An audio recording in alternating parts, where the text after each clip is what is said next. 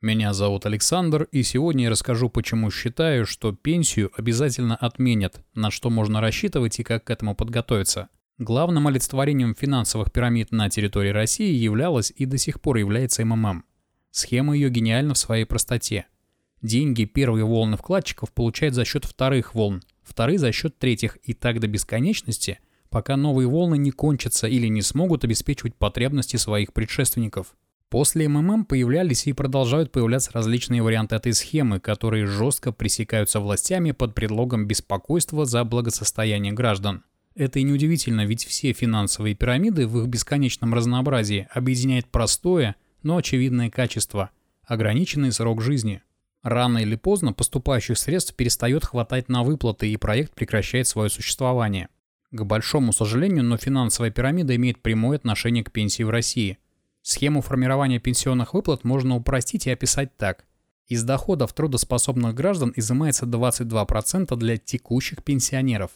Эти средства идут в пенсионный фонд, который должен их умело инвестировать и приумножать, после чего они выплачиваются людям, входящим в официально установленный пенсионный возраст. Ничего не напоминает?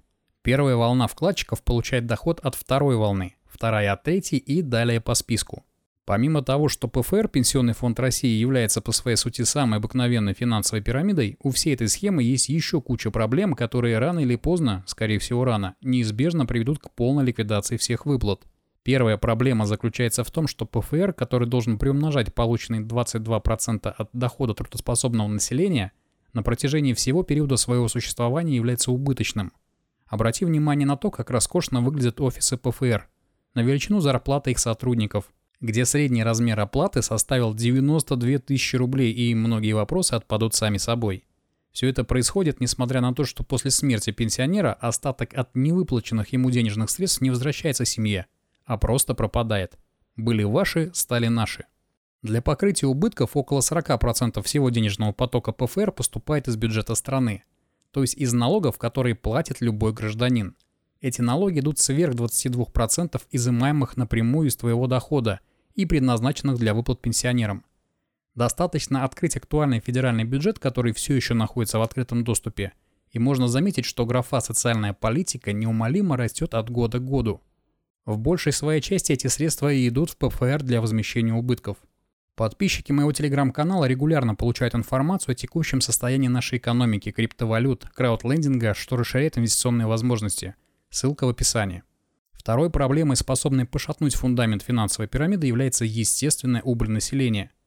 Неудивительно, что в текущей нестабильной ситуации, когда нет уверенности в завтрашнем дне, желание завести ребенка сильно снижается. Трудно обвинять в этом молодые пары.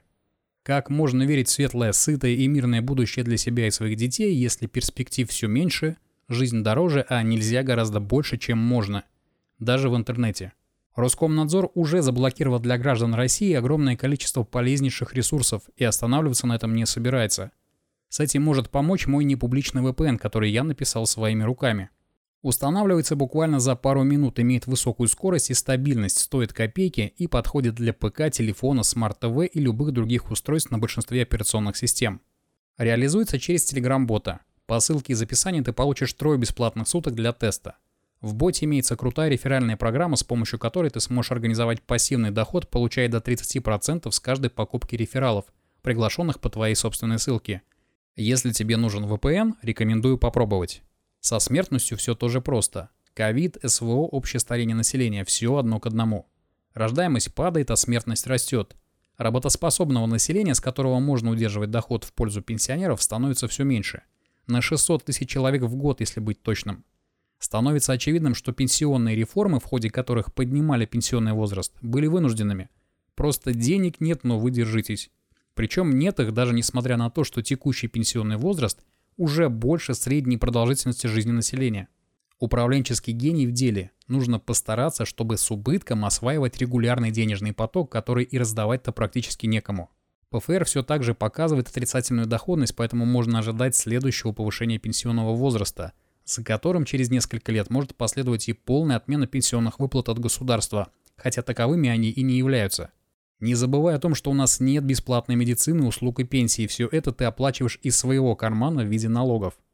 Раз дефицит на месте и продолжает расти, что требует все больше покрытия из бюджета, который и сейчас без того находится в жесточайшем дефиците, остается вопрос времени, когда неэффективную структуру под названием Пенсионный фонд России просто закроют. Это означает, что все останутся без так называемой государственной пенсии. Просто, как и я, признай этот факт сейчас. Лучше раньше, чем позже, иначе потом может быть мучительно больно. Можно считать, что самый сложный этап мы прошли и взяли ответственность за собственное будущее в свои руки. Что ж, жути я нагнал, теперь пора поговорить о том, как из этой ситуации выбраться. Но сначала хочу порекомендовать тебе мой магазин мерча, где ты можешь выгодно приобрести качественные майки, футболки, толстовки и многое другое. Все принты генерируются при помощи нейросети, поэтому разнообразие и креативность на уровне. Ссылку ищи в описании. Я буду лишь озвучивать собственные мысли и выводы на этот счет, которые не являются рекомендацией. На то они и мысли. Нужно трезво оценивать собственное потребление и из плоскости удовольствия и эмоций перейти в нечто более разумное. О потреблении у меня был отдельный выпуск, ссылку на него оставлю в описании.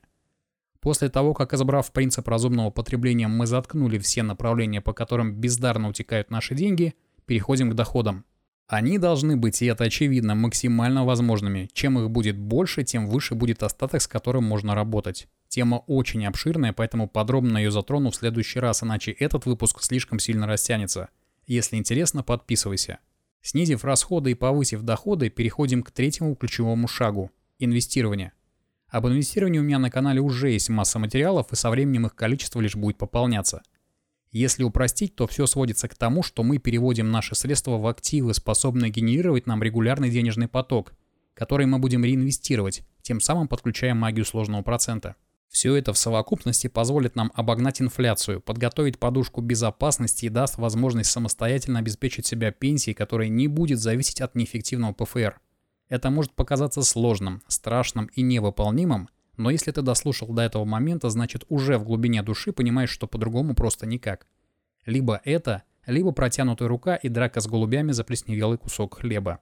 Старость и пенсии могут быть разными, и качество твоей жизни в этот период зависит исключительно от тебя. В описании ты найдешь массу полезных ссылок, включая ссылку на мой Boosty, где я регулярно публикую информацию о моем высокорискованном криптовалютном портфеле, доходность в долларах которого на текущий момент составляет около 10% годовых.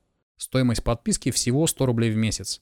Если видео показалось тебе интересным, то с тебя лайк, подписка и колоколька. До встречи в новом видео.